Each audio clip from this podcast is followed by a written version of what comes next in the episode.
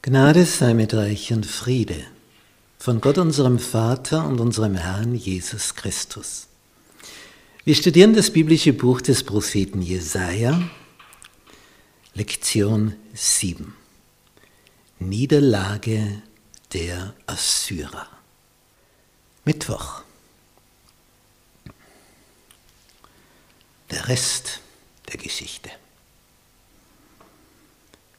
Hiskia steht also unter einem enormen Druck. Was soll er tun? Er trifft die Entscheidung. Und wenn die falsch ist, dann liefert er sein ganzes Volk den Assyrern aus. Entweder gleich oder sie werden später abgeschlachtet. Was soll er tun? Und in seinem Hilferuf, diesem Gebet, wendet er sich also nach oben. Und der Feind hat noch einen zweiten Gang eingelegt.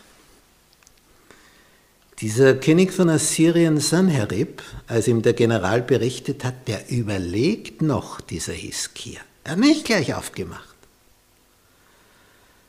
Der denkt noch vielleicht sein Gott, der ihm hilft. Daraufhin schickt Sanherib einen Brief, wo also ähnlich wie der General argumentiert, sagt, kannst vergessen. Gott will nicht helfen, kann nicht helfen. Die Ägypter, die lassen wir nicht drauf. Du sitzt in der Falle, sitzt wie ein Vogel im Käfig und wir sind rundherum. Also gib auf, mach auf, sonst treten wir die Tore ein. Und Gott kann nicht und will nicht helfen. Und mit diesem Brief geht Hiskia zum Tempel breitet es aus, ist eine Schriftrolle. Sagt, schau, schau, der verhöhnt dich, bitte hilf du. So, was passiert jetzt? Jesaja kommt mit einer Botschaft und diese Botschaft, die ist so, in Jesaja Kapitel 37 ab Vers 33. Darum spricht der Herr also zum König von Assyrien.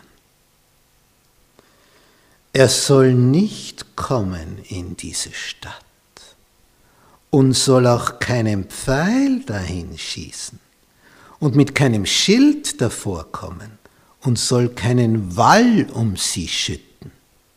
Das heißt keine Belagerung. Wie bitte? Sondern des Weges des er gekommen ist, soll er wieder heimkehren. Dass er in diese Stadt nicht komme, spricht der Herr. Denn ich will diese Stadt schützen, dass ich ihr aushelfe um meinetwillen und um meines Dieners David willen. Der war 300 Jahre vorher. Gott merkt sich die Diener.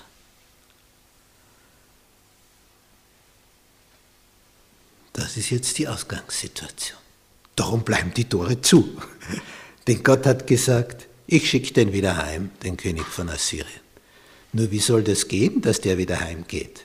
Wenn er schon so weit ist, das ist wie wenn du zehn Meter unterm Gipfel umkehrst. Ich meine, du den Gipfel schon vor Augen, also dann willst du natürlich auch bis zum Gipfel. Wenn du schon vor Jerusalem bist, und schon an der Grenze zu Ägypten, naja, du wirst nicht wieder 1000 Kilometer heimmarschieren mit der ganzen Armee. Dann machen wir das ganze Wasser dicht. Und was passiert in der folgenden Nacht? Vers 36 von Kapitel 37.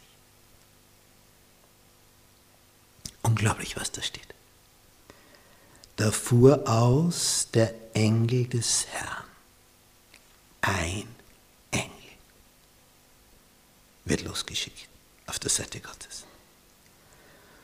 Und er schlug im assyrischen Lager 185.000 Mann in einer Nacht.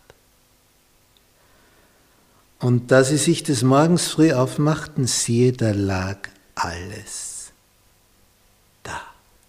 tote Leichname. Eine ganze Armee vernichtet. Ein Engel des Herrn. Also der Geschichte. Vers 37. Und der König zu Assyrien, Sanherib, brach auf, als er diese Meldung bekommen hat, zog weg und kehrte wieder heim und blieb zu Ninive. Und wie kommt er um?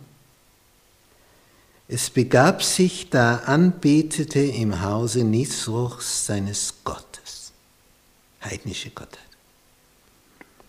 Da erschlugen ihn seine Söhne Adramelech und Saresa mit dem Schwert. Und sie flohen ins Land Arad. Und sein Sohn Asahadon ward König an seiner Stadt. Zwei seiner eigenen Söhne haben den Vater erschlagen, den König. So endete der große König von Assyrien namens Sanherib, der vor Jerusalem stand. Interessanterweise hat er von seinen Historikern entsprechende Jubelreden verfassen lassen auf Steinreliefs. Und da schreibt er, und ich schloss ein den König von Jerusalem, von Juda, Hiskia, wie einen Vogel im Käfig.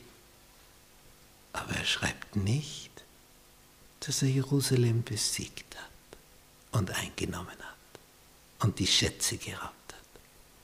Das nicht. Er beschreibt nur einen siegreichen Feldzug. Ja, alles andere hat er erobert. Aber Jerusalem nicht.